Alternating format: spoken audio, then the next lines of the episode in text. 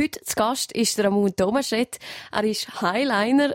Highliner, das ist ähm, Slackliner, also auf einem Seil balancieren, einfach in luftiger Höhe. Vielfach sieht man die auch von Täler zu Täler, also über Schluchten balancieren. Ramon, ich habe mich gefragt, wie kommt man überhaupt auf die Idee, um so etwas zu machen?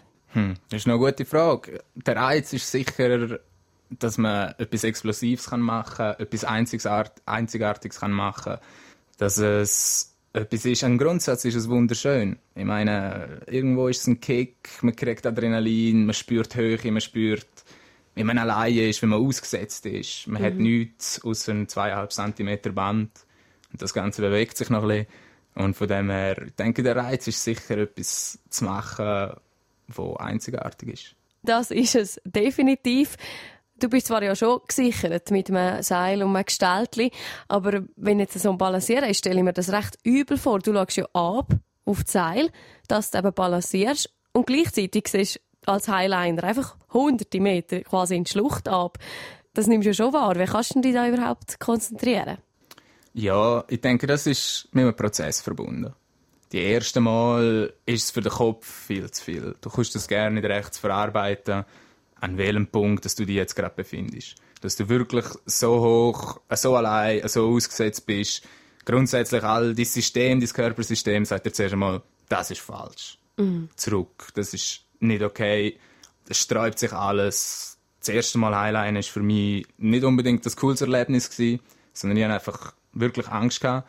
Ich bin nicht unbedingt höhenempfindlich, aber ich bin wirklich in Bewegung eingeschränkt worden, mir ist schlecht geworden. Es ist wirklich, es ist zu viel gewesen am Anfang.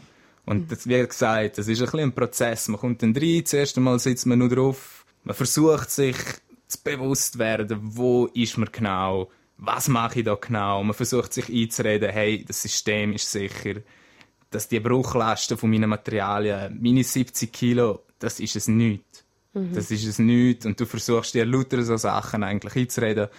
Und das beruhigt einen dann schon. Und dann ist es wie mit allem. Practice, practice, practice, practice. Je mehr dass du in dem Mindset bist, je besser kannst du dich fokussieren und konzentrieren. Mhm. Jetzt hast du seit zwei Jahren Highliner und am Anfang hast du sogar selber Mühe gehabt. Wie hat denn dein Umfeld reagiert, wo du gesagt hast, hey Mama, jetzt gar nicht mal so hunderte Meter ab Boden Slackline? Ja, ähm, das ist ganz unterschiedlich. Ich denke, vom der Kollegenkreis fördert es sicher. Es ist etwas Extremes. Alle finden, ja, nicht schlecht. Was du da machst, sieht, sieht cool aus.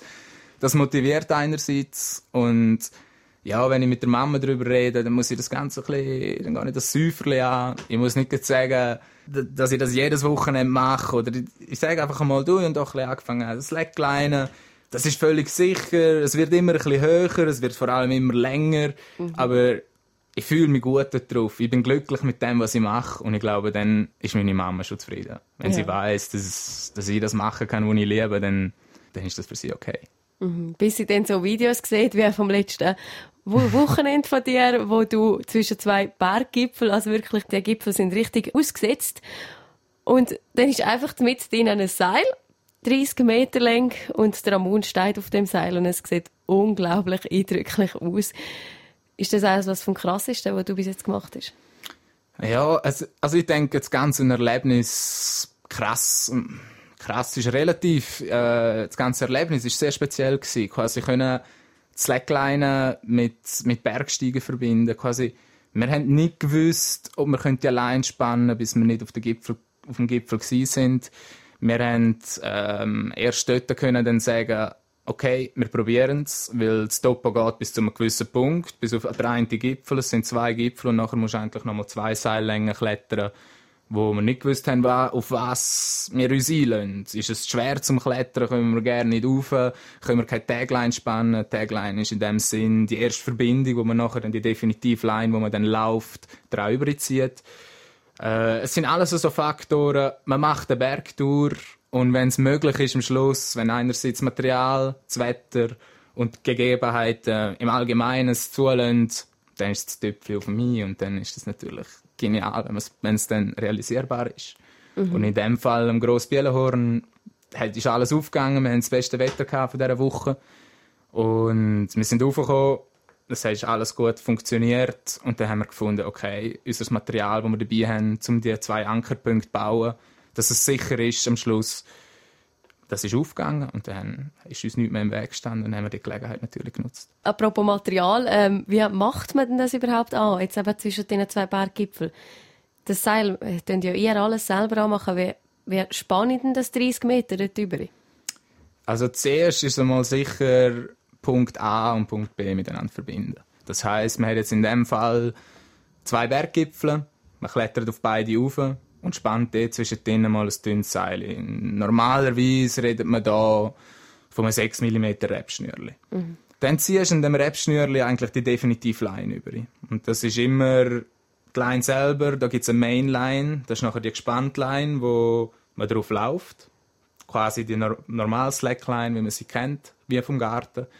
Mhm. Und dran die Backup-Line. Das heisst, wenn ich Mainline habe, die versagt, was relativ unwahrscheinlich ist, rein vor Bruchlast, die sie, wo sie hat. Mhm. Aber wenn sie versagt, habe ich eine zweite Line, die gleich viel hebt. Und da reden wir von zweieinhalb Tonnen auf ein Gewicht von 70 Kilo. Wie hast du dir das beigebracht? Ich kenne jetzt nicht viele Leute, die das machen. Das ist ja recht eine unbekannte Sportart.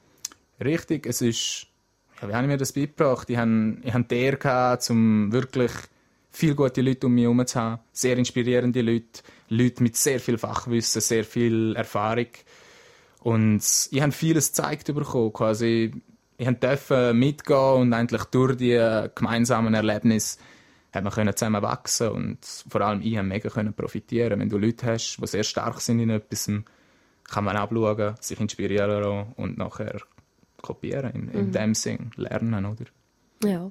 Jetzt bist du ein bisschen über 20, machst eine recht eindrückliche Sportart, wo vielen wahrscheinlich der Atem wegbleibt, wenn man zuschaut.